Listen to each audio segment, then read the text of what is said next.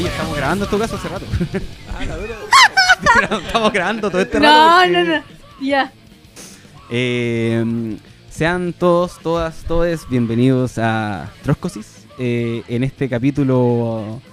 eh, ¿cómo, cómo le llamamos? Premium. Premium. ¿Puedo hacer una pregunta? ¿Es tro- troscosis o troscosis? no? ¿Te acuerdas? No, es que a nosotros nos decían. eh, Troscosis nace por una, una cuestión que nos decían a nosotros. Que es cuando la asamblea. cuando- ¿Nosotros quién? Nosotros era eh, Rodrigo. Rodrigo estaba metido en la cuestión.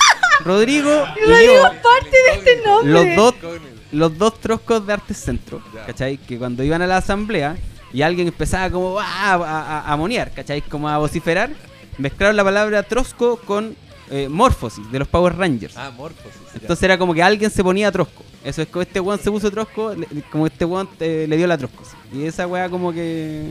Ese es el, ese es el concepto. Entonces troscosis, troscosis, da lo mismo porque es una palabra inventada. Ya, yo elijo troscosis, weón. ¿Troscosis? Sí, a mí también me gusta más Troscosis. Tiene, además que troscosis suena más como, como virulento. Y creo que tiene esa, esa cosa como de, de miedo igual. po, Como que a la gente... El diablo se llama Tros- Sí, po, ¿cachai? Le tiene... Que nosotros generamos...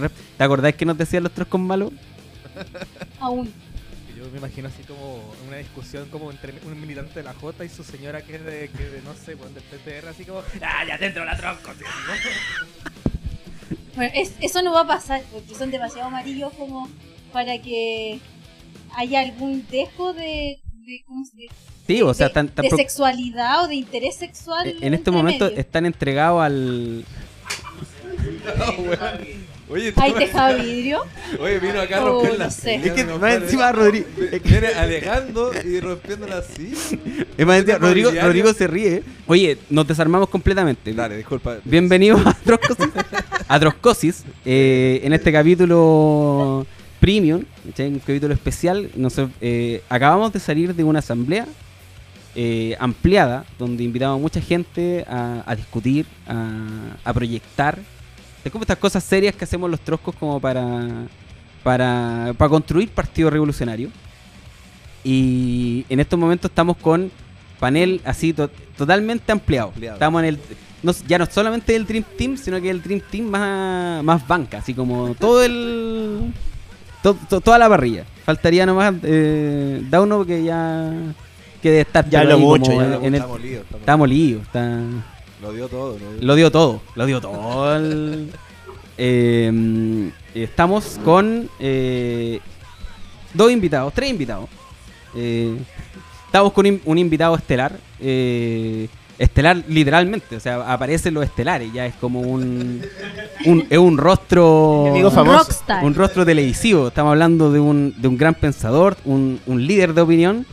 Eh, Fabián Puelma, el rock and roll. Fa- Fabián Turbolover Puelma. El, Oye, pero, pero yo diría que tenemos, tenemos un invitado, porque yo sigo diciendo, acá está Rodrigo, pero Rodrigo además acabo de enterarme que ha sido parte de la historia de Troscosi en el sentido de su nombre, de por qué Sí, se llama así nuestro Están los podcast. padres fundadores, weón. el padre Entonces- fundadores del trotskismo de Arte Centro. Sí, yo, yo decía antes de, de comenzar el podcast que hay que dar un capítulo especial No, por supuesto. ahí a Rodrigo sobre cultura. Porque además que acabo de presentar a Fabián así como el gran Fabián Puelma y Rodrigo Carrasana. Es como- que- que- que- Rodrigo, bienvenido, que no tiene micrófono. Ya. No, pero la verdad, ideal. Solo voy a decir que me han faltado el respeto toda la tarde. Oh. Te queremos bueno, mucho, te y queremos estamos mucho, además Rodrigo. con ese, que es ese, nada que es, po, exe. Estoy hablando con el weón Mira, puede ser de- S, X, H, Ya, todo está mismo. bien. Estoy hablando con el weón del, del Elixir, de- del Johnny Walker Blue Label. El, el, el hombre detrás de eh, los controles eh, de izquierda diario. Estamos hablando de, de to- todo el, tel- el treje maneje, el tramoyaje de Los bots. los bots, Los de, bots de la izquierda de izquierda diario. Pagados, por supuesto, por la derecha internacional y la CIA, según he leído en los comentarios de, Instagram. No. De Instagram. Ojalá. Y por supuesto No, tenemos hecha, el, panel clásico. Tenemos aquí eh, Kingin Romero que, que estaba así, pero a, a un segundo Yo me de- estaba yendo, yo me estaba yendo y la van a Yéndose. apagar ahora, ahora, ahora. a trabajar. No, güey. Y No, Bárbara esto es Brito. Eh, todos sean bienvenidos. Bueno, Carlos Enrique que está aquí en los controles. Oye, vamos, vamos, vamos de lleno. Sí, lancémonos ya. ¿De qué vamos a hablar hoy día? ¿Qué- de- No, yo, ¿Qué nos yo, convoca? yo bueno, no pude cerrar el capítulo pasado, pero lo que sí pude fue decir que dos cosas. Uno, aquí las pautas se discuten en vivo. Sí. Dos, eh, que como que marcamos pauta para varios capítulos la vez pasada que tenía que ver con un tema que no estuvo nada más y nada menos que hablando un capítulo fallido, que era el capítulo Oh. cero, y un segundo capítulo, una hora con 38 minutos. Y aún así no se acaba. Y es que el tema me parece que es muy interesante, que tiene que ver con, el, con hacia dónde va el proyecto del Frente Amplio, si hay que darlo por muerto o no, cuál es la profundidad de su crisis. Nosotros hablamos de la connotación internacional que tenía la crisis del Frente Amplio en el sentido que está ligada con Siriza, con Podemos. Eh, y aquí tenemos a Fabián Polva. O sea, no solamente la profundidad mm, de análisis, sino que además algo que creo que está interesante, que es la simplificación para las masas, que es algo que no tenemos en Troscosi y que quizás ha ensayado algo en Sin Filtro Fabián Puelma. Eh, no sé, ¿qué nos quieres co- Quizás partir por lo de la asamblea, lo que te salga mira, más fácil. Yo, a ver, por el tema me quedo con, con una parte de lo que dijo Dao, ¿no? Porque hoy día tuvimos una asamblea de que fue en realidad de grupos de difusión, eh, donde hicimos varias preguntas. ¿Por qué avanzar a la derecha? Incluso preguntamos quiénes son los responsables del avance a la derecha. Eh, planteamos cuáles son las demandas sentidas o las problemáticas sociales que te afectan a ti en tu entorno. Eh, y obviamente la pregunta clave que era eh, qué izquierda levantar en este, en Claro. este minuto. Y no solo eso, sino que meter el dedo en la llaga y decir si es que tenemos que construir un partido. Porque todo este escándalo, una de las coletazos que tiene es que mm, la idea de organizarse en partido político, obviamente que eh, a ojos de mucha gente, Es polémico, de mínima, ¿no? Fue polémico también polémico. en la asamblea. hace mucho tiempo, bueno, fue polémico en la asamblea, pero la sensación que me dio, por ejemplo, me quedo con uno, uno de los comentarios de, de donde el grupo que yo estuve, que era un compañero que trabaja de- subcontratado en- como pioneta, y él decía que, que uno era muy importante tener un partido, pero que para que esa idea se entienda hay que explicar un poco a, la- Sí. a- a todos eh, cómo funciona efectivamente la política y por qué los, los empresarios se organizan, en, en- no solo en partidos, se organizan en gremios empresariales, se organizan en partidos políticos, tienen sus medios de comunicación, tienen sus opinólogos, tienen sus influencers. Entonces es como, bueno, eh, los trabajadores tienen que tener exactamente el mismo arsenal, o si no estamos en total desventaja. Pero sí me quedo con una cuestión que decía, el, el- para meter el, el tema que decía la Barbie, que, que el Dauno en un momento medio, no sé si provocativamente, en el en cuando hace el cierre, habla del buenismo del Frente Amplio. Porque ustedes han escuchado que está este tema de, bueno, el Del buenismo, buenismo. ¿cierto? Sí. de lo moral, ¿cierto? Bueno, y, y el, el así como el clásico debate como de es que ellos se creían superiores moralmente. La clásica cuña de Jackson. Exacto. Queda para la historia, ¿no? Éramos- somos, somos moralmente superiores a la generación que nos precedió. Claro, claro. Y eso lo y eso lo eh, esa es como la venganza de de todos los logos que, bueno, pero eso evidentemente ese discurso son eh, superiores moralmente, toda esa cuestión es una estupidez como discusión, no no, no, no es necesario entrar.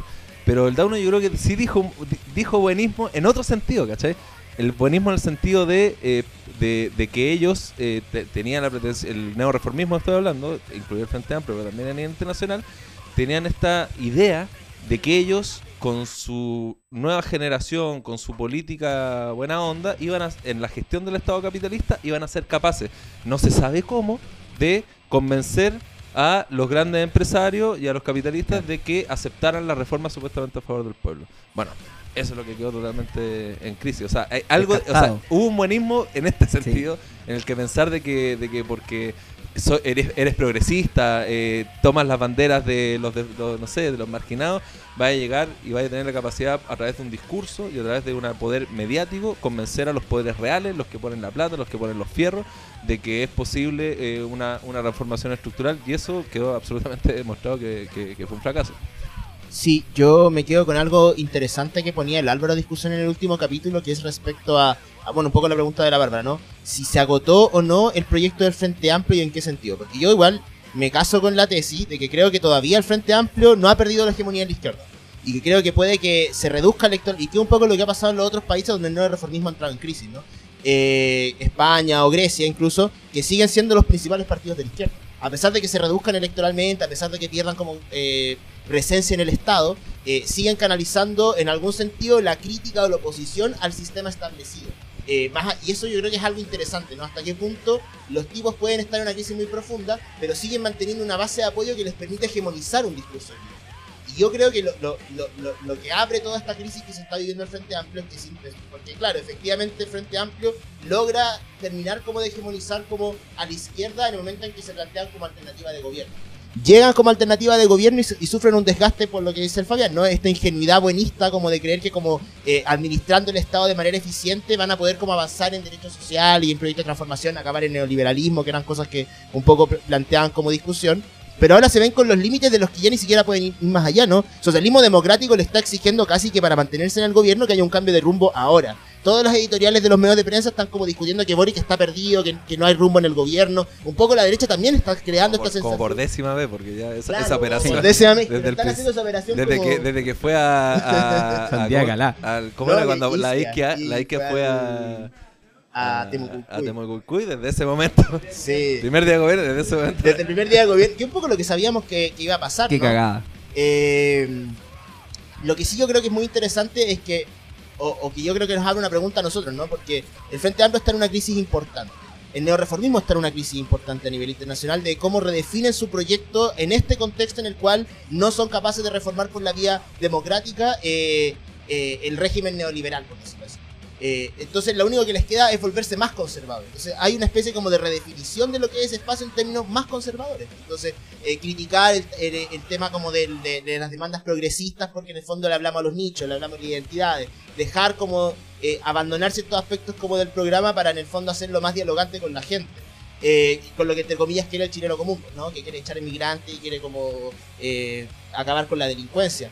Entonces, en ese contexto eh, de derechización, por decirlo así, o, o- o término de- o, o avance como este proceso de derechización del Frente Amplio, se abre la pregunta si, si hay o no un espacio para que disputemos de lo que es la izquierda. ¿Cachai? Que algo más profundo que si el Frente Amplio está en crisis o no, ¿cachai? Sino que el poder, el- la hegemonía que el Frente Amplio tiene en la izquierda, eso es susceptible de ser disputado o no en este momento. Yo, desgraciadamente, se nos perdió parte de ese capítulo donde discutíamos cuál era la relación entre la, el desarrollo del Frente Amplio, o eh, como el auge, la, emergencia del Frente Amplio y el espacio de la extrema izquierda, que es durante todo el desarrollo del movimiento estudiantil se venía reconstruyendo, o sea, la JR tenía federaciones. eh, ¿Qué relación hubo entre ese proceso que se vio coartado, coincidió, por ejemplo, con lo que fue el Mayo Feminista, y después la emergencia del Frente Amplio? Yo les contaba que, que un, un, un compañero que fue parte de la IT en su momento y que ahora está en Argentina haciendo una tesis, él entrevistó a varios dirigentes sindicales, entre ellos a Luis Mesina, a Mario Aguilar, a mí, a otros dirigentes estudiantiles que no quisieron como poner sus nombres. Y eh, la gran pregunta que se hacía era esa, ¿qué pasó con la extrema izquierda en el proceso de el 2011 al 2019? Y era súper Ah, ya, esa es La interesante. anécdota que contaron ustedes del de este compadre el Somos que al final se fue al Frente Amplio por, no, a ser asesor parlamentario. Bueno, claro, claro, claro, claro. Y ahí tenía ejemplos como Gabriel Iturre, que era la JR, dirigiendo la, la UCEN, eh, ahora en el en Convergencia, convergencia Social. social. Sí. sí, sí. ¿Cachai? Eh, claro, muchos que, que- Bueno, muchos, evidentemente, muchos grupos de izquierda se vieron muy cuestionados profundamente con lo que fue eh, la- el, el mayo feminista y, todo lo que había alrededor, pero algunos lo atribuían solo a eso. Y a mí me parece que no era solamente ese aspecto el que llevó a que la izquierda se debilitara o, ciertas, sec- ciertas organizaciones simplemente desaparecieran, sino que también fue la, y sobre todo fue la emergencia política del Frente Amplio, porque fue no tener ninguna perspectiva, no solamente frente a los problemas de género, sino que frente eh, a el movimiento, al, a los al movimiento estudiantil eh, y al, al paso enorme que estaban dando muchos dirigentes A estudiantiles a la emergencia política. ¿cachai? O sea, hacer política hacia el Estado y a buscar ser gobierno. Y entonces nosotros ahí, que fuimos uno de los pocos que seguimos existiendo en un sentido, no, no- nos legalizamos y lanzamos la candidatura al Dauno Totoro, por ejemplo. Y también a su vez en Antofagasta, donde sacamos muy buenas votaciones. De hecho, eh, Dauno sacó una mejor votación que Winter, por ejemplo. O- Claro, o- sí. o- o- Eh, la- o- la- La, Natalia la primera vez, la primera vez. la primera vez. creo que como, como y que Pancho Figueroa, que en paz descanse, sí. ¿cachai? Entonces fue, fue bien fue bien interesante, creo yo, ese proceso y dar cuenta de que muchos grupos, más como abajistas, como que no querían disputar y que nosotros siempre criticamos que nunca querían disputarle al reformismo, las federaciones ni nada, no dieron ese paso. Y ahí terminaron de sucumbir en un sentido. De hecho, yo creo que eh, el, feminismo es, es eh, un movimiento que es, a diferencia de otros, es interclasista. Entonces, necesariamente, como movimiento contradictorio, tú tienes que estar armado. Entonces, ¿dónde te vas a situar en ese movimiento?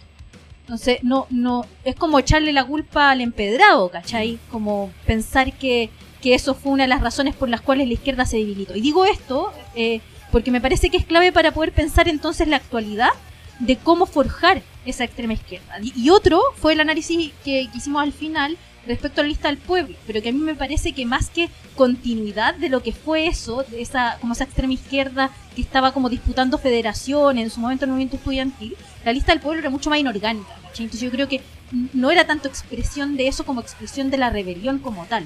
Bueno, es un análisis que pienso yo. Yo creo que también, a- a- aparte de, de todo esto, eh, cuando hablamos de la crisis, por ejemplo, del gobierno, eh, que sigue, de- viene después de una crisis de la derecha, ¿sí? como de las res- respuestas políticas a los problemas que tienen tanto el reformismo como la derecha, a todo lo que ha sucedido ahora. Las respuestas políticas no han funcionado en el sentido de que tenemos hoy día un Consejo Constitucional que en donde básicamente están tratando de rearmar el, como el, el- el- sistema político, están tratando de reordenar un sistema que donde se mantengan los partidos de siempre, se mantengan estos jugadores, dejen afuera a todos los demás, eh, pero no está funcionando. O sea, no, no, no es una respuesta política a las crisis que están, que están surgiendo. Y creo que, que, lo hemos mencionado antes, que la izquierda, como en todo su espectro, pero en particular también la extrema izquierda, está viviendo una crisis. Quedan viendo. Como que no, es porque no, encuentre soluciones, porque las, las soluciones políticas en un sistema quebrado, o sea, como un sistema que está en crisis, eh, siempre se van a dar por fuera. O sea, nosotros lo, mencionamos también en el capítulo pasado, como eh, podrían perfectamente como sacar como conclusión, bueno, el gobierno está en crisis, se abre un espacio por izquierda, vamos y ganemos así, y seamos electoralistas, vamos y ganemos elecciones, pero así disputemos todas las elecciones posibles y, y cambiemos los discursos, cambiemos los discursos porque son muy viejos, estamos muy muy setenteros, ¿quién pesca los trojos? Ya cambiemos los discursos y, y, y, moldeémonos a lo que la gente quiera, así como el- eh, y ganemos elecciones, ¿cachai? Como, pero cuando ganáis elección a un sistema roto, te transformáis en un partido roto. ¿cachai? Como entráis a la crisis, no solucionarla en ningún caso, incluso aunque vayáis por fuera. ¿cachai? Como que es un problema mucho más grande que simplemente ganar la elección o disputarle como electoralmente al Frente Amplio, no. Se trata de cómo se legitima la idea de una extrema izquierda hoy día en la clase obrera o en los sectores populares. Eso yo creo que hoy día no, em- eh, estamos hablando de una crisis abierta, no es como que, uno pueda decir como no, lo que necesitamos es esto. Precisamente estamos en la etapa en donde no sabemos qué necesitamos. Porque estamos, estamos en un periodo de, por decirlo así, eh, de investigación. Como estamos saliendo, estamos preguntando, estamos diciendo, eh, ya, ¿qué está pasando? ¿Cachai? Pero todavía estamos en ese como, en esa, en, en el claro oscuro de los monstruos. ¿cachai? Como que todavía estamos en el, todavía está, todavía están surgiendo los monstruos, po, ¿cachai? Y creo que eh, hasta ahora, hasta ahora hemos tenido eh, como experiencias novedosas. eh, y ahora tenemos que seguir avanzando en, en ese tipo de experiencias. Por ejemplo, el- lo- justamente defendimos harto sin, sin filtro el capítulo pasado, porque era algo que no había pasado antes. ¿Cachai? Sin filtro, que es una cuestión. ¿Cómo? ¿Qué hicieron? Defendimos, Ah, defendimos no, no sin Yo- filtro. yo lo defendí, yo lo no, defendí. no, no, no, de, no defendimos sin filtro, defen- defendimos nuestra participación Ah, en sin filtro. No, no, no, pero espérate, yo. yo... claro, Ah, no, pero también el formato, sí, el, El formato, Ma- ¿cachai? un poco más choque. Claro, claro, claro, claro. Porque los fachos tienen estas ideas locas como de ya, hagamos un programa en donde metamos a todos los buenos demenciales a discutir Claro. con los troscos, que supuestamente son los buenos demenciales. Y tení a todo un sector de la izquierda, a todo un sector de la izquierda que en redes sociales está todo- todos los días. Ah, weón, pero ¿por qué, eh, ¿por qué existe ese programa culiado? ¿Cachai? Como, ¿por qué, ¿por qué van? ¿Por qué están...? Te prestan ropa. ¿Por qué le prestan ropa? Y no, pues, ¿cachai? Como, esto es... Claro. Esto es eh, cuando yo, les- yo les- le decía como el barro. ¿cachai? La política eh, tiene de muchas, tiene muchos como, como, como escenario. Y uno de los escenarios, en donde claramente, por ejemplo, el reformismo no está preparado, era que te llevaran al barro. El barro significa la pelea sucia, la pelea así como de- de Pero está el bonismo. Vol- volvemos a Dauno. Volvemos a, claro. Siempre volvemos a Dauno, Toto. al llámalo. bonismo. Omnipresente, llámalo al toque, Llámalo, weón, si debe estar ahí. Está weón. abajo, está abajo. No, pero, pero En el fondo hay como una crisis en- en- de nosotros que estamos viendo cómo, cómo abordarla en distintos sentidos. En este- Creo que tenemos, tenemos varias herramientas que explorar. Todavía falta harto, pero eh, creo que estamos en un buen camino al hacien- es- estar haciendo cosas o estar explorando cosas que antes no habíamos hecho. Y eso ya es como un avance significativo frente a otro... Sí, es que, es que- sí yo, yo estoy de acuerdo porque un poco, a ver, por lo que decía la Bárbara, el- eh, esta izquierda que surgió en esa época cayó en la trampa del progresismo eh, para mí y por varios y tiene varias aristas, o sea, de- tú lo decías creo que el capítulo pasado hay una definición estratégica que es, por ejemplo, una cuestión de clase, ¿cierto? Renunciáis a a una perspectiva de clase y por lo tanto quedáis en la nube posmoderna en donde supuestamente uno, no sé, debate con los sentidos comunes desde el progresismo, ¿cachai? Y eso, esa idea, es, en esta crisis, como decís tú, es una moledora de carne total. Sí. Entonces, yo lo que sí creo es que. ah, Yo no sé si. Yo creo que. Ya tú decís como confusión, no sé, pero hay una pista, ¿cachai? Yo creo que, por ejemplo, la extrema derecha.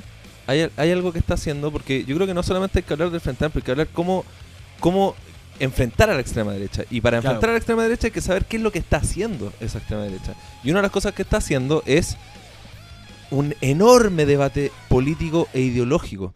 ¿Cachai? Eh, eh, en- en- por ejemplo, el acá Que decía, bueno, por eso se juntó Cast con Milei. o sea, bueno, y de hecho yo les recomiendo En ese sentido. yo les recomiendo que eh, vean ese video, el de que fue la presentación de Milei en con Axel Kaiser, ¿cachai?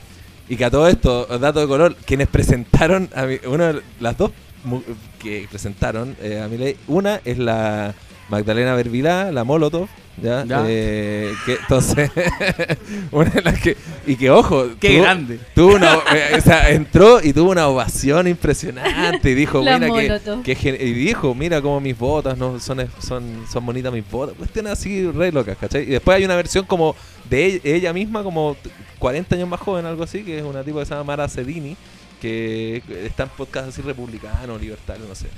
Eh, ahora, más allá de que obviamente era como un. eh, era lo, lo más eh, rancio de la Es extrema que derecha. Esta encima Ahí fue se- como ahí- en. Esconden, ¿no? Aparte, es que eso es lo loco, ¿cachai? Que el, eh, al menos lo, lo que tienen los libertarios en Chile son abiertamente cuicos, loco. Sí. ¿Cachai? Abiertamente cuicos. Y de hecho, cuico.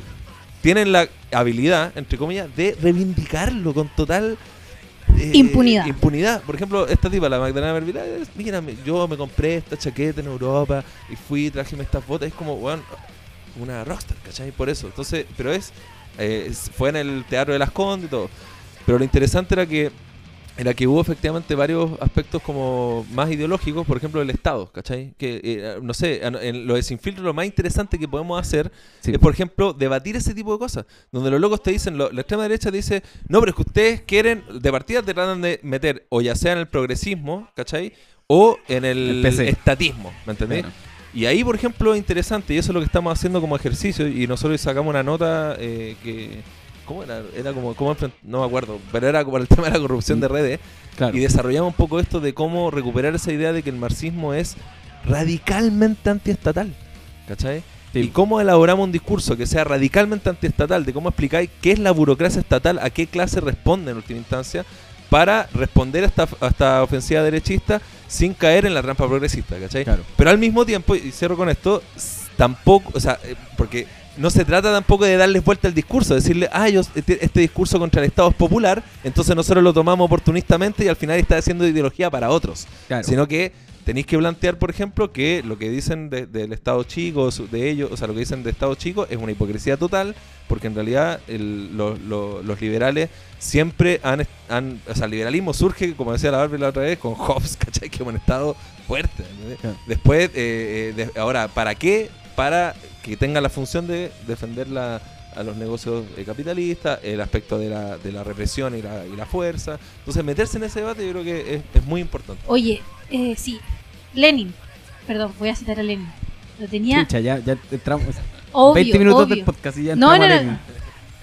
El pensamiento de Marx consiste en que la clase obrera debe destruir, romper la máquina estatal existente y no limitarse simplemente a apoderarse de ella. El 12 de abril de 1871, es decir, justamente en plena comuna, Marx escribió a Kugelmann. Si te fijas en el último capítulo de 18 Brumario, verás que expongo como próxima tentativa de la Revolución Francesa no hacer pasar de unas manos a otras la máquina burocrático-militar, como se venía haciendo hasta ahora, sino romperla. Y esta es justamente la condición previa de toda verdadera revolución popular en el continente. El Estado y la Revolución. Claro. ¿Sabes qué? Yo, yo, yo creo que a propósito de cómo ver qué están haciendo los fachos. eh, yo encuentro que una parte de, lo- de- de los fachos, aparte de estar haciendo estas discusiones que son ideológicas, eh, también entiendo... Mira, una cosita. Sí. Milei tiró, dijo, la corrupción es inherente al Estado. Es que Lo dijo así, ¿cachai? Así, nosotros obviamente decimos, lo, decimos es inherente al capitalismo Claro. y al Estado y al régimen que lo sustenta, pero incluso, por ejemplo, te tira frases como esa, ¿cachai? Es rock and roll, Millie. po, Si esa es la wea. Si el one tiene esa cosa Igual como. Es interesante como ese paralelo entre las dos derechas, ¿no? Como porque el otro en el, el capítulo pasado lo hablamos un poco, que diferenciaba como a los republicanos, por ejemplo, como fenómeno de la extrema derecha en Chile, con otros fenómenos de la extrema derecha que están en algún, en algún sentido como en boga por estos tiempos, ¿no? Como el trampismo en el Partido Republicano, Marine Le Pen en Francia, el proceso de Giorgia Meloni en Italia, que yo creo que se parece más como al, al nuestro, Bolsonaro, Milei, en algún sentido, por ejemplo, en Argentina, como son tantos años de gobierno peronista, eh, que es otro tipo de derecha muy interesante también, ¿no? Yo, yo al menos creo que el, el peronismo es una forma de, de partido del régimen, del orden. del Del orden, claro. eh, que tiene la capacidad de cooptar, que tuvo la capacidad de cooptar movimientos sociales, de generar alrededor de, de- de mantener una, una estructura de poder sobre la base de un clientelismo eh, obsceno, en algún sentido, eh, de, de comprar sindicatos, de comprar voluntad, de comprar dirigentes, de comprar medios, o sea, es una máquina muy fuerte. eh, y, y allá la derecha, claro, pues como aparece como outsider. Porque en el fondo la derecha tradicional igual, o sea, esto Juntos por el Cambio hace constantemente demagogia con que el peronismo y que roban y no sé qué, pero estos tipos están igual de metidos como en, en los, en los negociados del Estado, o sea, el mismo papá de Macri fue parte de los beneficiados con Sí. eh, la estatización de la deuda privada. Entonces también son parte, en algún sentido son parte de ese concepto. Entonces la extrema derecha ya aparece como una especie de impugnadora a cómo se ordenó o se ha ordenado un Estado desde la transición a la democracia. Eh, por supuesto reivindicando ideas que son de la propias de la dictadura argentina. Acá en Chile es como una, es un discurso como más a la defensiva, es como defendamos lo que en el fondo ha hecho grande este país. Defendamos la constitución de Pinochet que nos, sacó del subdesarrollo. Defendamos los 30 años que hicieron que nosotros no fuéramos como Argentina, donde la gente está comiendo en la basura y que en el fondo aquí la gente hay solo un 8% de pobreza. Ese tipo, ese tipo de discursos que en el fondo eh, se recubren de una claro, de, un ropaje que es abiertamente conservador. Los tipos no tienen miedo como en el fondo en parecer cuicos porque en última instancia es lo que toda la gente quiere ser.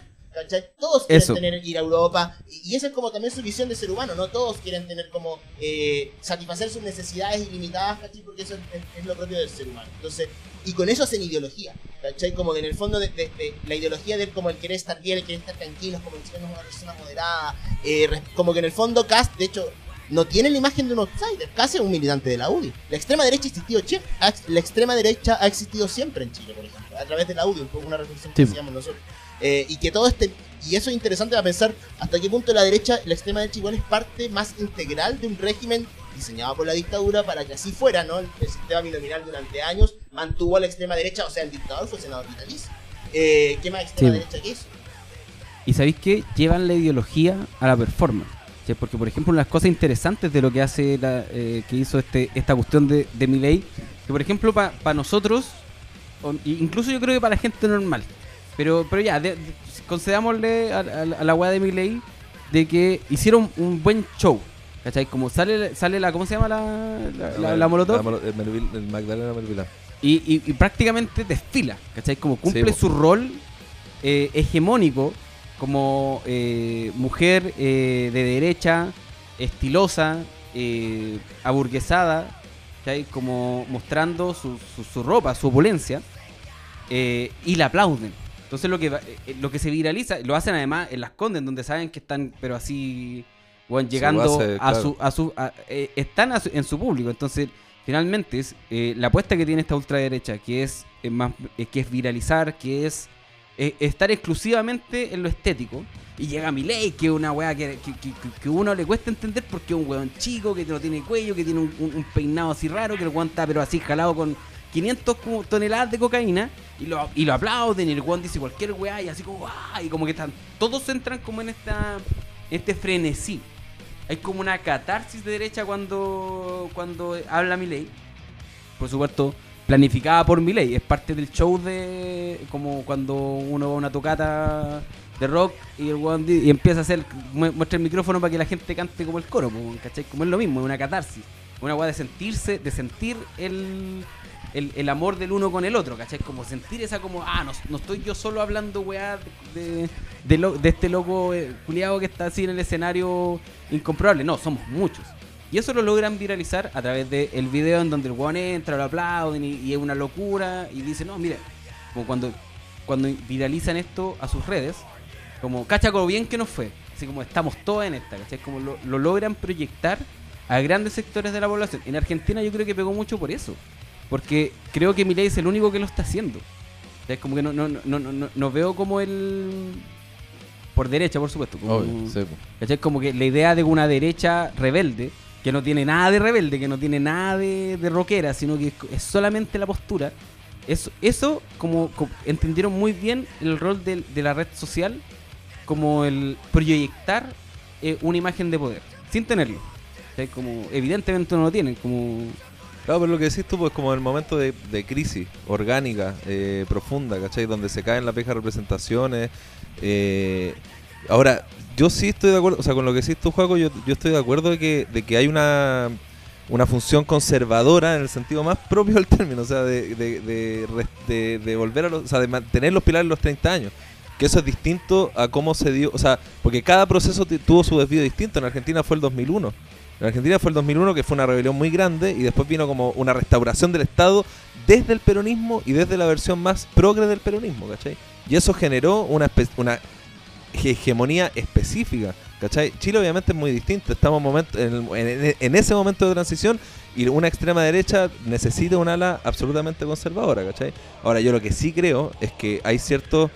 Yo, yo creo que sería erróneo solamente quedarse en la parte de lo estético, ¿cachai? Eh, en el sentido de que porque si nos quedamos, si, incluso si nos metemos en el terreno estético, Cast usa muchas de las técnicas de la extrema derecha internacional. O sea, como técnica. De, Penetración en de- redes sociales. Exacto, o sea. ¿ah? TikTok. TikTok, ¿cachai? Redes Todo. TikTok. Frase, eh, eh, no sé, frase altisonante, pa, pa, pa. o sea, si nos quedamos en eso, no, eh, en eso no hay, no hay, no hay una, una diferencia muy grande, ¿cachai? Pero después si tú vas a la ideología, claro, quizás si te metís más el rollo más filosófico, el origen filosófico, claro, tú puedes decir que, por ejemplo, Cast viene de el, el- el conservadurismo católico que es propio de la extrema derecha chilena, heredada sobre todo de... Ultramontana. eh, claro, y, del- y, de, y que después tiene su versión inspirada también en el franquismo, que tiene toda una línea de conservadurismo, pero in- como... la propia como- democracia cristiana que surge de los jóvenes del- de, la juventud del Partido Conservador en la Universidad Católica. Claro, pero igual es otro, o sea, no sé si puede ser, yo ahí no co- conozco menos, pero sí hay una vertiente filosófica más ligada incluso a Carl Schmitt y todo ese rollo, que es como del conservadurismo eh, eh, católico, ¿cachai? Frente a la crisis del, es, Jaime frente a la Guzmán, crisis del liberalismo, eh, eh, eh, un radicalismo conservador católico, eso ex- existió, y de eso se nutrió Jaime Guzmán. Milei es otro rollo, pues como más eh, escuela austriaca, ¿cachai? Más Pero como- Chile, Chile es más conservador. Chile Es más conservador, es más claro. catolicismo. Es Luis Silva. Que es más- Y es, pero eso es lo loco, que eh, responda a esa, a esa tradición política y cultural incluso, pero en términos de su ultraliberalismo, en eso sí tienen mucho en común, ¿cachai? que lo creo lo interesante de Jaime Guzmán es que logra hacer ese como mezcla entre hubo una crisis orgánica, el Estado se debilitó, entonces hay que tener un Estado muy fuerte, católico, conservador, y al mismo tiempo un consenso empresarial en que aquí vamos a organizar el saqueo de tal manera en que todos se van a ver beneficiados en función de tener una estructura autoritaria muy fuerte del Estado. En Argentina es distinta la discusión respecto al Estado, pero porque hay, hay un Estado que en el fondo no les permite desarrollar como el saqueo como a ellos les gustaría en el fondo hasta cierto punto, porque hay muchos como derechos laborales, como que, en el fondo lo que hay detrás de como de querer acabar con el Estado, el discurso minarquista de mi ley, es en última instancia reducir los derechos laborales al mínimo, porque que en Argentina hay que en Chile los perdimos. O sea, abiertamente mi ley ha propuesto aumentar la edad de jubilación como a los 70 años, así, sin ningún tipo de tapujo. Por otro lado, igual yo siento que el fenómeno Milei igual es artificial. O sea, yo estaba, estaba viendo como las últimas elecciones, no fueron, no sé si fueron como alcaldía o gobernaciones que hubo en Argentina y los candidatos de Milei no, no ganaron nada. así le fue como, es un fenómeno porteño, así un- No, claro, de hecho la tercera fuerza nacional es el FIT. Y, y- pero lo que sí he visto como, como réplicas es como esta colaboración como de los partidos de centro. Por ejemplo, en España, bueno, Pedro Sánchez, que, que yo creo que es una máquina del- de la burocracia del Estado, tipo que enfrentó solo a su partido y que, y, que derrotó a Podemos. O sea, él como que este, él como el caudillo del PSOE que ha captado a todos en contra de sus propias voluntades. Está viendo la posibilidad que hizo adelantar las elecciones en vista de su derrota, ¿para qué? Para, para poder pactar con el PP, derechamente, porque eso es lo que, porque ya, o pactas con Vox o pactas conmigo, y el PP está en este momento planteándose pactar con el PSOE para hacer gobierno nuevamente. Y entrar a Podemos y entrar como igual todas estas vertientes de la de lo que podría denominarse como esta ultraderecha, que igual es mucha política identitaria, muchísima como mucho boom de la performance, como dice Carlos, siento yo.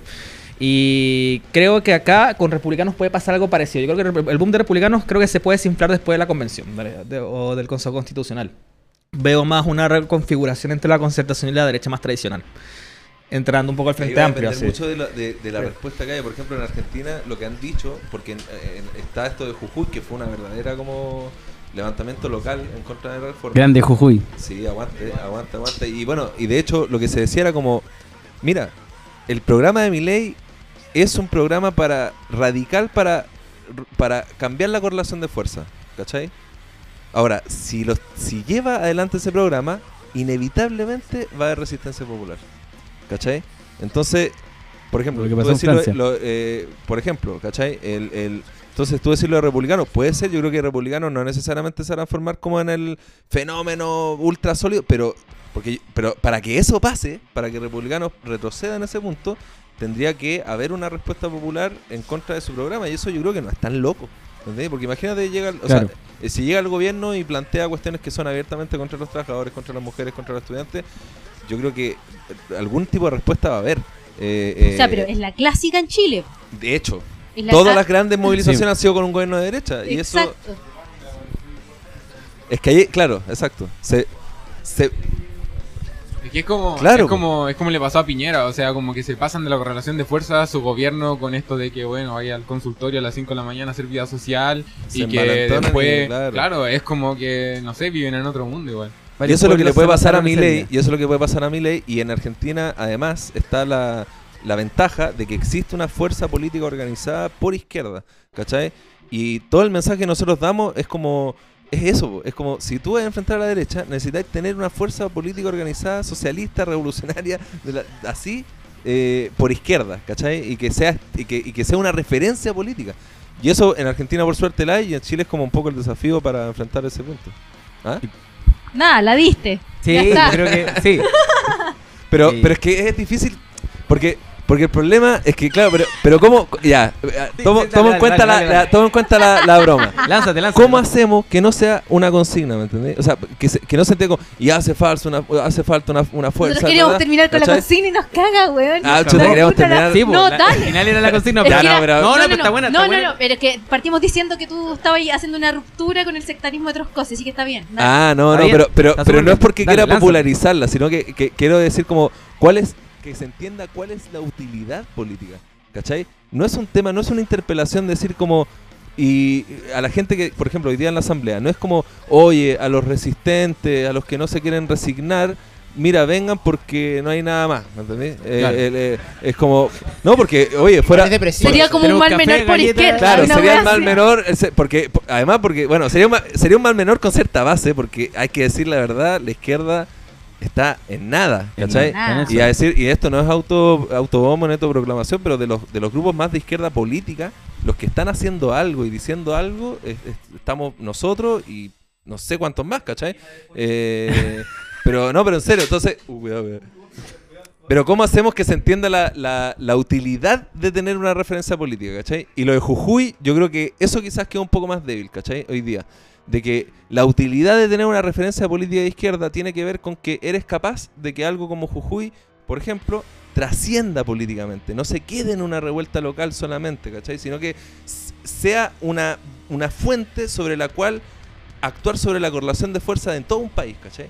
Y eso, si no existe una organización, es, es muy difícil que suceda, ¿cachai? Porque yo creo que resistencias parciales van a haber. Los profesores, por ejemplo, van a, o sea, van a, si gana Cast, ¿tú crees que no se van a movilizar? El problema es si se queda como una cuestión local. Y, y- y- y- O gremial. o gremial, con- exacto. O gremial por el rol Que, del. no es, que es la clásica de, clásica. Como, como de los lo que pasó con Marcela Cubillo. Exacto, ¿cachai? Y cómo, entonces, que existe una organización política es, es para que ese tipo de lucha se, eh, actúen en la correlación de fuerza nacional.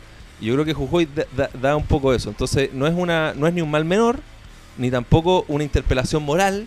Eh, vamos, quedemos los resistentes, weón, por último nos morimos entre nosotros y, y envejecemos juntos, igual, no, ¿cachai? Es, tiene una utilidad política, loco, y, y muy importante. Oye, ¿sabéis qué? Es que eh, deberíamos cerrar el podcast aquí, pero es que la pregunta que hizo Fabián dejó, tiró Miguelitos, po, weón, ¿cachai? Como la idea de cómo pasáis de la consigna a la praxis, ¿cachai? Como al- algún... Su, su, su, su, su pasada rápida por, por como... Yo creo que, es que esa es la gran pregunta. El problema No, pero- sería pero- responderla, ¿cachai? O sea- pero por eso, ¿cachai? Como démosle una vuelta rápida. Yo sé que es- estoy preguntando una weá, pero así... terrible, pero... O sea, es que yo creo que es difícil para nosotros en el estadio actual y de la izquierda en general y del debate de izquierda, es difícil responder esa pregunta sin hacer metafísica. Claro. empezar a imaginar un mundo en el cual las cosas podrían ser de manera como distinta. Eh, más allá de lo que nosotros creemos como que racionalmente el capitalismo puede ser pasado en el sistema, pero cómo tú llegáis a eso, hay un terreno enorme donde hay muchas formas, como por ejemplo el anarquismo, ¿cachai? que plantea que nos vayamos todos a formar organizaciones locales, hoy día había la asamblea en un grupo eh, había una conciencia fuerte como de que los partidos al infiltrar el movimiento social lo llevaron como básicamente a como toda esta como a, eh, eh, decadencia estatal en el cual todo el mundo está pensando como en los cargos y nada está pensando realmente en las demandas de la rebelión. Eh, o que cuando vi, o cuando el plebiscito perdió esa maravillosa constitución también salió alguno- algunas palabras en mi grupo como lamentablemente vino una desmoralización que permitió que en el fondo llegaran estos operadores políticos como a cambiar los otros igual hay una resistencia a los partidos históricos. Eh, sobre todo en sectores que se movilizan y se organizan. O sea, yo me acuerdo cuando nosotros estábamos el 2011 o en las movilizaciones estudiantiles, siempre había un grupo de estudiantes que eran súper radicales, súper consecuentes y que querían estar en todas las movilizaciones, pero no querían organizarse porque finalmente eh, no querían perder su, autonomía o, que- tenían miedo de que los maquinearan. Y yo creo que eso sigue estando. Y sigue siendo un problema para nosotros, porque nosotros, en la experiencia, cómo fuimos resolviendo esto, básicamente como poniéndonos a la cabeza, como siempre, de, plantear una cierta bandera como de consecuencia que permitiese como hacer una experiencia con la gente que se moviliza para mostrar o generar la confianza con nuestra organización. Pero el tema es que la sola experiencia por sí mismo no basta. Eh, no basta solamente como haber estado siempre en la barricada con el compañero, ¿cachai? Hasta el final. Porque las respuestas que tiene la gente no necesariamente como, como una movilización va a triunfar, sino cómo se va a organizar todo un país en base a una idea distinta. Cómo se van a organizar los consultorios, cómo se van a organizar eh, los colegios, cómo se van a organizar los territorios, cómo se va a organizar el trabajo, si es que los trabajadores efectivamente fueran los que gobernaran. Eh, y ese tipo de respuestas más programáticas, eh, la ausencia de ese tipo de, de, de- de por parte de la izquierda de dar una solución de fondo que no sea la administración del Estado por parte de la izquierda como estatista reformista, es lo que permite a la derecha hacer una propaganda ideológica enorme sobre que el comunismo ya no funciona, que el marxismo fue derrotado, que Marx eh, es obsoleto y que no lo hacen solamente los fachos. O sea, hay toda una cohorte de académicos progres liberales que está constantemente atacando las ideas eh, revolucionarias desde la universidad, la idea del comunismo desde la universidad. Entonces, yo creo que hay muchas cosas que hacer, hay mucho que organizar, pero yo sí creo que hay algo importante porque, por ejemplo, reivindico un espacio como Troscosis como una especie de laboratorio político. A mí me gusta este espacio porque es un espacio donde venimos a divagar. ¿no? Y sobre eso vamos armando Nos lanzamos, Y hoy reflexiones. día, y hoy día es como, es como un, un grupo de, de Es como un grupo de discusión de la asamblea. De, de la asamblea como la- Eh, la- Claro, No, bueno, claro. debimos haber hecho Sí. las preguntas de la Yo, asamblea. yo- pero es- ah, hay algo que decía una profe, yo con esto cierro, sorry que me haya extendido, pero es lo que decía la- una profe en el grupo de discusión, que si bien ella no está de acuerdo con la idea de construir un partido, pero sí tiene una reflexión interesante de ella como profesora movilizada del colegio de profe en la zona sur, que decía que en algún punto ella sentía que los profesores habían hecho la pega, porque el hecho de que los jóvenes fueran como el motor de las ideas rebeldes en el Chile desde hace como una década, se debe en parte a los profesores que constantemente le están transmitiendo todas sus penurias a los estudiantes y que finalmente los estudiantes las toman y terminan. O sea, yo mismo me metí en política porque un profe en mi colegio público me, me Claro. empujó a meterme, ¿cachai? Sobre ideologizado. Sobre ideologizado. Están adoctrinando a los jóvenes. Eh, pero yo creo que eso es importante, o sea, el tema de cómo nosotros nos atrevemos a hacer preguntas teóricas o, o programáticas en un contexto en el que ese debate es constantemente cerrado como algo pajero, fome, pero que igual, por ejemplo, los, los profes cuando hacen ese trabajo con la juventud de como de sobreideologizar, o sea, de como de, de meterles ideas críticas, ¿cachai? Ese, tra- ese trabajo, algo, algo ahí que creo que hay que rescatar también nosotros como de cómo pensamos construir un partido. Sí, bueno, yo para meterme a esta discusión, en verdad, quería partir por la idea de esta, esta como de, bueno, todos los partidos son iguales, ¿cachai? Eh, yo creo que la derecha entra por ahí mucho. Eh, y, y se ha instalado en ciertos sectores o a algunas personas le hace mucho como, como si fuera un sentido común, ¿cachai? Como, ah, pero obvio. Eh, y bueno, en, en referentes, por ejemplo, como Milei, también es esa idea. O sea, si el loco entra como un outsider es porque dice yo soy anticasta, Claro. como que no estoy con ellos, soy un fenómeno aparte. eh, pero tú después lo veís, el- eh, su programa es a favor de los grandes empresarios, hace acuerdos con negacionistas de la dictadura. O sea, es, es como, ah, bueno, ahora se junta con Cast, ¿cachai? Eh, no sé quién, quién más gráfico, pero eh, como que es una idea que entra. Y, y ahí hay, hay un tema que es más histórico, incluso si se quiere, de, de, de cómo, por ejemplo, lo que veíamos, o sea, la discusión de, de la asamblea en mi grupo en particular, como que lo que salía eh, en parte era eh, lo que pasó en la rebelión. Era que, bueno, estábamos como todos así luchando, pensando cómo cambiar el país entero, eh, discutiendo eso, y ahora qué pasa. Eh, como, ¿Cómo llegamos a, a- a que la gente pensara que Chile es un país conservador y que eh, cómo, cómo pasamos de una cosa a la otra? Sí, bueno. Eh, y ahí fue importante como ver las responsabilidades políticas, eh, principalmente para mí, para mí estuvo bueno ese ejercicio como de, de hacer un repaso porque como que fue muy natural partir de la rebelión para adelante y otros compañeros decían, bueno, eh, en verdad esto viene de la dictadura para adelante, pero la rebelión es como, un- un- como el último que vivimos, ¿cachai? Claro. Eh, como que fue el momento en que estáis peleando contra lo que había pasado hace 50 años y ahora... Porque eh, si te vas en el rollo del individualismo, bueno, siempre ha existido, ¿cachai? Como que Claro, no, no, no veís específicamente ahora cómo está operando. Claro, entonces no, no era un problema de la gente y teníais a partidos operando como el Frente Amplio, después teníais a partidos no operando, por ejemplo el Partido Comunista, eh, en el sentido de dejar abandonar las movilizaciones, no llamar a, continuar la huelga, etcétera. Eh, y, y- y al final todo esto se terminó derivando a las instituciones. Ah, entonces como que eh, la gente dejó de discutir en, en asambleas, o sea, vaciaron las calles, vaciaron los barrios, etcétera. eh, y hay una responsabilidad de un partido político en, en- en específico. ¿Y ahora qué pasa? ¿Quién tiene...? eh, es- esta era la pregunta, es como... ¿Quién saca ese balance? ¿Cachai? ¿De quién es responsabilidad? eh, la responsabilidad histórica de que... De que se sepa esa historia. ¿Cachai? Ahora hay una pelea importante, eh, por lo que tú decías también, Fabián, de, de, de qué es lo que qué es lo que está haciendo la derecha. Para mí hay algo muy importante que están haciendo ahora, sobre todo a 50 años del golpe militar, que es tratar de reescribir la historia. Tratar de decir que Pinochet era un estadista, que, que, que no sé, que te salga... carretera, toda la weá que nunca ha pasado. Claro, ¿cachai? Entonces... Igual no es una operación nueva, ¿no? Igual la vienen haciendo. No. O sea, por ejemplo, esta idea como de que Chile antes era subdesarrollado y vino como la contrarrevolución neoliberal y comenzó el crédito y la gente como que dejó de vivir como en choza y ahora Claro. como mejor. ¿cachai? Claro, Claro, no no algo pero por último tiene como televisor. ¿cachai? No es algo nuevo, claro, pero ahí estaba, ahí entraba la pregunta de, de cómo lo hacemos para que eso sea un balance común de la gente, ¿cachai? Porque ahora se pueden decir eso de que Chile es un país conservador y que en verdad nunca... Bueno, hay gente que incluso tiene la sensación de que no que movilizarse de nuevo, eh, porque se perdió mucho, qué sé yo. eh, pero es, es, es por eso, ¿cachai? Es porque eh, se necesita que una organización se, se, se valga la redundancia, durante, no sé, años, generaciones, sacando lecciones históricas y pudiendo como compartirlas, ¿cachai? Entonces, eh, bueno, está esta discusión que estamos haciendo acá, eh, no sé, pero la asamblea también, pero también está eh, la discusión que uno hace todos los días, ¿cachai? O sea, al final pelear contra la extrema derecha es pelear incluso con sentidos comunes que uno está hablando con compañeros de trabajo, con amigos, etcétera. Eh, y en ese ejercicio también es como vamos formando esa, esas conclusiones y bueno, ojalá... Y bueno, eso. Buena aparte. Ya está bueno, está bueno ese. Estuvo buena esta, este, este- esta ronda. Eh, yo creo que vamos cerrando. Eh, recomendaciones. ¿Ya? Por la Yo por dos. Por dos. Ya tú, por- tú vai, ¿Debo. ¿Debo la anterior? ¿Debo la Ah, de ver. Pero diste. eh, nosotros dimos la. ¿La no- que di? ¿La pachina? Pero hicimos un resumen muy resumido. Sí, dale, de, no, dale de si tu quieres. No, no, y entonces lo voy a hacer más resumido todavía. No, no, no. No. Yo me lo leí en un día. eh, un saludo al Nico. Era mi, mi amigo del colegio. y la verdad es que es muy entretenido el libro. Es de ciencia ficción chilena. Entonces, eh, y además muy cercano a los movimientos sociales. eh, el movimiento estudiantil en particular. Y aunque él diga que no, muy crítica de todos los regímenes, del régimen chino, del estalinismo.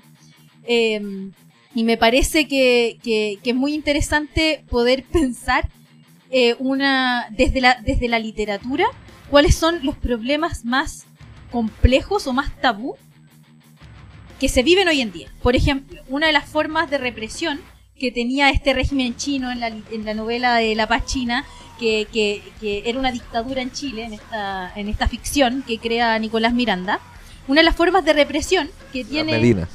Eh, perdón, Nicolás, Nicolás Medina, mira, me fui, me fui al pasado. Nicolás Medina es, eh, es una forma de provocar orgías masivas a los manifestantes, generando unas, unas especies como de gases y después lo que hacen los drones, unos drones que, que eh, mucho de, de inteligencia artificial, lo que hacen estos drones es fil- filmar las orgías y después hacer funas a los principales dirigentes, por ejemplo, de las movilizaciones. Está bueno, yo quiero leer ese libro. Me parece que es muy actual. Sí. Me parece que es muy del Sí. periodo 2011-2019 del movimiento estudiantil y de los dirigentes del movimiento estudiantil además.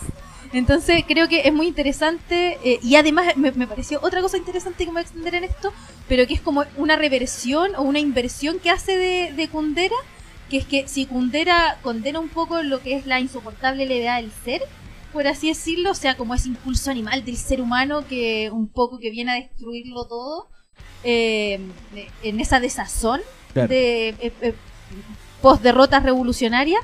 En el caso del libro, como estamos aquí como batiéndonos en una sociedad como pensando en inteligencia artificial y qué sé yo, ese impulso animal, como el impulso sexual incluso, es una reivindicación del ser humano eh, y como un impulso como político que me parece además muy atingente con las pequeñas como banderas que, que uno sigue como reivindicando aún pese al- a toda la oleada conservadora en Chile de, de la libertad sexual, por ejemplo. Sí. Entonces me parece como muy atingente el libro, muy entretenido eh, y los invito a leerlo, a comprarlo La Paz China. Y la segundo que les quiero decir, ¿verdad? Te- me dije que tenía dos. Emanuel Carrer, El Adversario. Un, una novela que es de un asesino. Yo les dije que había leído como la primera página. Bueno, ahora Sí, me lo terminé. alguna me vez lo- terminé, lo lo terminé con- entero al fin. Eh, y, y es muy bueno. Es un libro eh, que se llama El Adversario y es sobre un asesino que termina matando a sus hijos y a su esposa.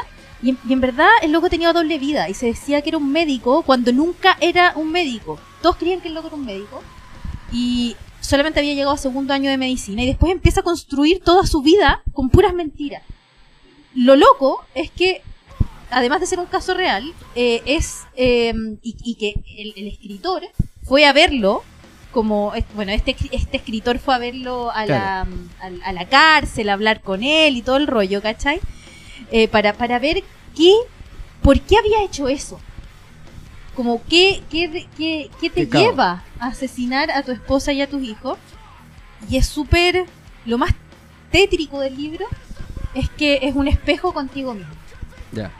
es súper difícil porque te lleva como a preguntarte Va, súper Eh, obvio. no, no, no, no, no, no, claro. Por ejemplo, este tipo llegó, llegó, llegó a asesinar a su esposa y a su hijo porque empezó a mentir. Y no quería que lo descubrieran en pequeñas mentiras piadosas. Por ejemplo, Claro. nunca rindió el examen de medicina. No, me enfermé. Entonces después esa mentira empezó a crecer, a crecer y ya no tenía cómo ocultarlo. O sea, lo único que le quedó fue... No sé, Claro. ya como que llegó al límite, ¿cachai? Pero uno tiene mentiras piadosas, ¿cachai? Entonces como que todo el rato el libro como que te empuja a cuestionarte Ya, a ti mismo como hasta dónde llega como el... el bueno, yo creo que tiene relación con un poco con el problema de la corrupción que hoy día se debate, como hasta dónde llega la corrupción humana. Pero eso no tiene que siempre vivir al servicio de la verdad. ¿Cómo? Uno siempre tiene que vivir al servicio de la verdad, ¿no? Bueno, después este tipo, no les voy a contar el final, ya No, se los voy a... pero. Cuenta el final, cuenta el final. El tipo se termina como... Tiene otro personaje. Y el personaje es, es un tipo religioso, amante de la verdad. Claro. Pero ¿qué hay entre medio? Pues mi pregunta fue ¿qué hay entre medio? ¿Cachai? Del psicópata y del religioso. ¿Qué hay entre eso? Entre la verdad absoluta, La racionalidad filosófica, pues, Bárbara. científica, la Científica. verdad, la verdad histórica, Claro. podría uno decir. Como decía Lenin, ¿no? Eh, el marxismo es todopoderoso porque es verdadero. No, pero yo creo que la verdad histórica. La verdad histórica. A la verdad absoluta, y, a, y, al, y al. ¿Cómo se llama? Al. a- al, al, al, al relativismo extremo, Ah, ya. la verdad histórica. Ya, excelentes recomendaciones. ¿Quién, quién, quién- quién entra? Recomendaciones, Fabián, de- de- ¿qué, qué estáis viendo? ¿Qué estáis leyendo? Sale, sale de, la caja de, de la política y ver qué estáis así como consumiendo de Mira, tu- cuando no tenemos personal. recomendaciones, recomendamos los clásicos. Así, ah. Sí, po, porque eh, siempre pasa que en recomendaciones en Troscos, sobre todo con, con invitados Troscos, nos ha pasado que llegan y la recomendación es como, no, eh, este libro de Trotsky, y es como, no, pues bueno, salgamos del, Claro, claro, del, claro. del estigma. Así Puta, mira, la verdad es que he estado, y de- debo decirlo, muy consumido por las redes sociales, hay que decirlo. Pero estoy metido eh, y quiero, así como, recomendar mucho el- un texto de, de Ben Said que se llama El mar sin despectivo. Que yo no lo había, mira, debo confesar, muy confesar bueno. que no lo había leído. Muy bueno. Eh, ¿Tú tienes mi libro? No, no. voy a tener que recomendar una weá así densa. Es que lo presté y no sé dónde Es está. que puta, justo estoy metido en el rollo porque aparte tengo que hacer la tesis, el- de- el- el- la tesis del magíster y todo, pero es muy bueno. weón. Muy Es bueno. Muy bueno porque, No porque da una, una visión desde la filosofía y además que, ojo, nosotros con el juego estamos, bueno, el juego está impulsando un, lo que está de moda igual, hay que decirlo, un club de lectura del capital. Ah, sí. Es uno más dentro de lo de... Ha estado de moda, pero nunca lo hemos hecho nosotros. No, claro, Claro. está como. Y ahora está de moda porque hay mucha gente que está buscando después Pega. de la derrota. No, no sé, pero buscando claridad, entonces volver al capital. Y está bueno porque te permite entender la filosofía del capital de otra manera. No, Así no, que- yo, Fabián, me, me recordó mis mejores años de filosofía. Ese libro fue un... Como esos libros que te hacen estallar la mente. Pero tú lo leíste así como al principio, el primer año. Sí, yo era una ñoña. Pero eh, era como. Yo decía, ¿cómo lo entendiste? Así era como. Igual es. de- Cada uno entiende lo que puede cada y uno no más, entiende, po. pero- sí, Lo que puede... difícil, ¿no? Por eso, Ya. por eso siempre tiene que leer los textos como varias veces. Sí, Sí. sí. Ya, Ju- Juaco, recomendaciones. Yo soy de verdad estoy leyendo por estos libros ya. Ya, ya, re- pero digo algunos de los que estáis leyendo. Uy, weón, qué difícil es sacarlos de la caja, weón. Ah, no, pero yo Pero- puedo hacer una recomendación, espérate. Ya, ya, ya. Porque de serie, no, pero igual estoy volviendo, estoy volviendo atrás todo el Una rato. telenovela, el Fabián. No, Ah, no, ya. no, no, no. Pero comiendo, así como que esas series que uno ve rápidas, así, eh, estaba revisitando eh, Arnold. man. Ah, ¿Sabéis es buena. ¿Viste? Y es una sabéis que, weón, es La brillante. viejita, ¿Sabéis que la es, increíble cómo eh, la capacidad de construir un personaje en un capítulo de 10 minutos, 15 minutos? Sí. Es impresionante. Te construye el personaje, pero te, una parte de la realidad de la modernidad en 15 minutos. Es Hoy si nos vamos en esa, yo voy a, yo voy a recomendar Bluey, weón. Ah, oh, weón. Bluey, Qué weón. buena recomendación. Loco, Pepa es una basura. Vean, No, no, no. no, hagan no. a sus niños, si quieren ponerle tela a los cabrichos, ponle, pónganle Bluey. No. Aguante Peppa Pig. No, aquí, aquí vamos a tener una no. discusión, Bárbara. No, yo lo, soy pasa, lo que pasa es que Peppa Pig no se trata de las niñas, se trata de los papás y las mamás. Pero Bluey también. Bluey, Bluey pero Bluey también. lo lleva a otro nivel. Pero sí, Otro- Sí. pero es la parte oscura de los papás Ya, y las vamos, mamás. va- vamos, vamos a pelear. No, no, lo Ah, que ya. pasa es que Pepa, espérate, perdón, Peppa Pig tiene un capítulo en donde Pepa tiene que conocer a los pacos y los pacos son los hueones más tontos de, de toda esa serie de, de, de niños y los hueones los dejan le, le Bueno, en Bluey parte nunca hay pacos. Pare. Bueno, en en Bluey nunca hay pacos. No, pero pero pero pero Pepa tiene tiene una lectura más Voy a recomendar Peppa Pig. No, weón, no, por favor. No, no, no. Aquí vamos a pelear. Vamos a pelear. Ya no. Yo voy a recomendar algo que existe y algo que no existe. Lo que voy a Chucha. recomendar lo que existe, Puta, luego Este capítulo se fue a la chucha. Bojack Horseman, weón. De verdad, la, la, la reví con mi hermana porque mi hermana tiene 10 años menos que yo y ahorita está chupándose todas las cosas que yo escucho, veo y leo. Estoy en ese momento de sobre, ideologización de mi hermana menor. Pero, pero, pero, ¿cuántos años tiene y qué le está Mi eh? hermana tiene, va a cumplir 20 años ahorita en agosto. Ah, menor, es, es grande. Sí, dile que venga a Pero militar. es que tiene 10 años menos que yo. Ah, o sea, está bien, entonces, sí, sí. Entonces, el- por eso, este, vean Bojack Horseman. Yo creo que ahí se plantean muy bien las grandes miserias este, de la humanidad gracias al capitalismo. Y hay un capítulo joyita donde aparece como un loco que estaba como en coma y era, una, era un agente soviético que había estado como en coma por 30 años. Y llega a la reflexión de que no es necesario este, planificar destruir el capitalismo porque el capitalismo se destruye por sí solo automáticamente. Ah, es buena, es buena Bojack Horseman. eh, Ya, ¿y, eh, y qué es lo que no existe? Lo que no Ojalá. existe es una idea para cualquier productor audiovisual que tenga plata para hacerla. Yo como un gran hermano, pero con todo el panel de sin filtro, así, da uno al empate, todo metido en una casa.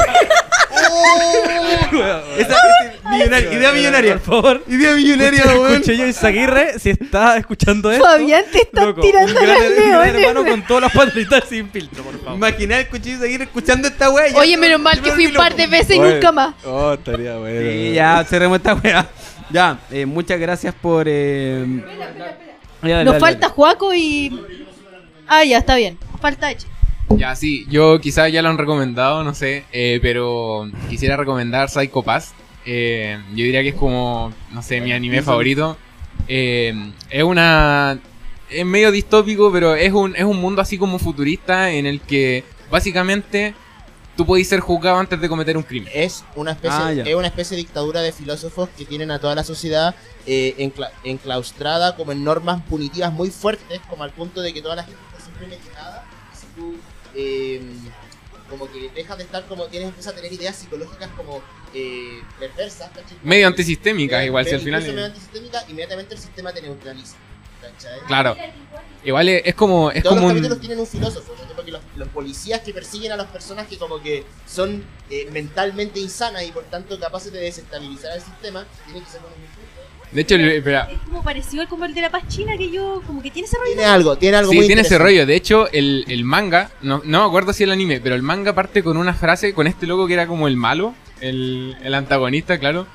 eh, leyendo una frase de Orwell de 1984. También lo hacen en el, en el- Ah, ya en el anime igual lo hacían. lo no- hace no como lo en el recordaba. capítulo 10, 15. Sí, porque parten com- como de otra parte. La como que está el loco filosofando mientras está la cagada, todo el mundo muriendo así abajo y el loco está así como, no, Orwell cuando dijo, no sé qué cosa, muy divertida.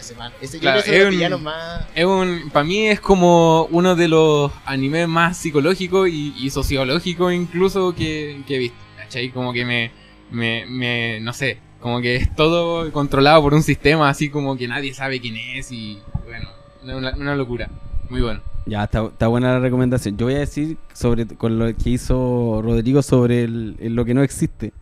Eh, no sé si no existe, pero me llamó mucho la atención que este weón del Axel Kaiser le- eh, escribió un libro que es de fantasía, que se llama el libro de Asgard. Y lo vende así como, no, este es como, es como una novela fantástica con una protagonista mujer que es antifeminista. Entonces, ya es una wea que como que, que es como, ¿sabes qué? Igual quiero leerlo. Y eso pasa porque si este weón tiene esa idea, mira, el weón llegó a la Oye, llegó el minuto, po, weón. Este weón se arrancó. Da uno Totoro se acaba de arrancar. De Metal. Fue corriendo.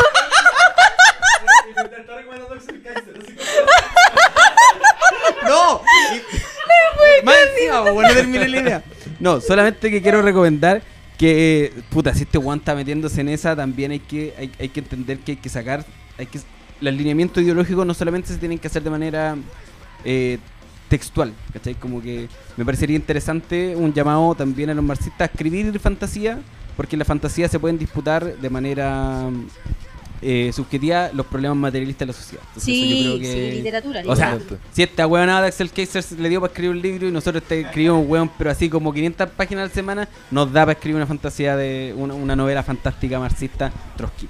Así que es el llamado. Está Cacha, ahí. ¿Te- te cacha. matriculaste ya? Me matriculé, me matriculé. ya, eh, ha sido un excelente capítulo. Da uno. Terrible desordenado. Sí. Pero está bueno, está bueno. Sí. Este, este el, eh, estamos eh, sin timón y en el delirio. El Dauno se ganó un capítulo. Sí, sí. se acaba de ganar un capítulo. ¿Qué quería decir y por qué se escapó? Primero. Y llegó el león. Y llegó Ah, el león. León, ca- ¿quién llegaron todos Cacha, los- todo- Este, este es como el, ca- el capítulo, el capítulo especial de los sitcoms, ¿cachai? León, ¿quieres decir algo? No, ya está. Ya. Nos vemos, muchas gracias por escucharnos. Gracias, muchas en gracias. redes sociales. Hasta luego. Chao. Chao, chao.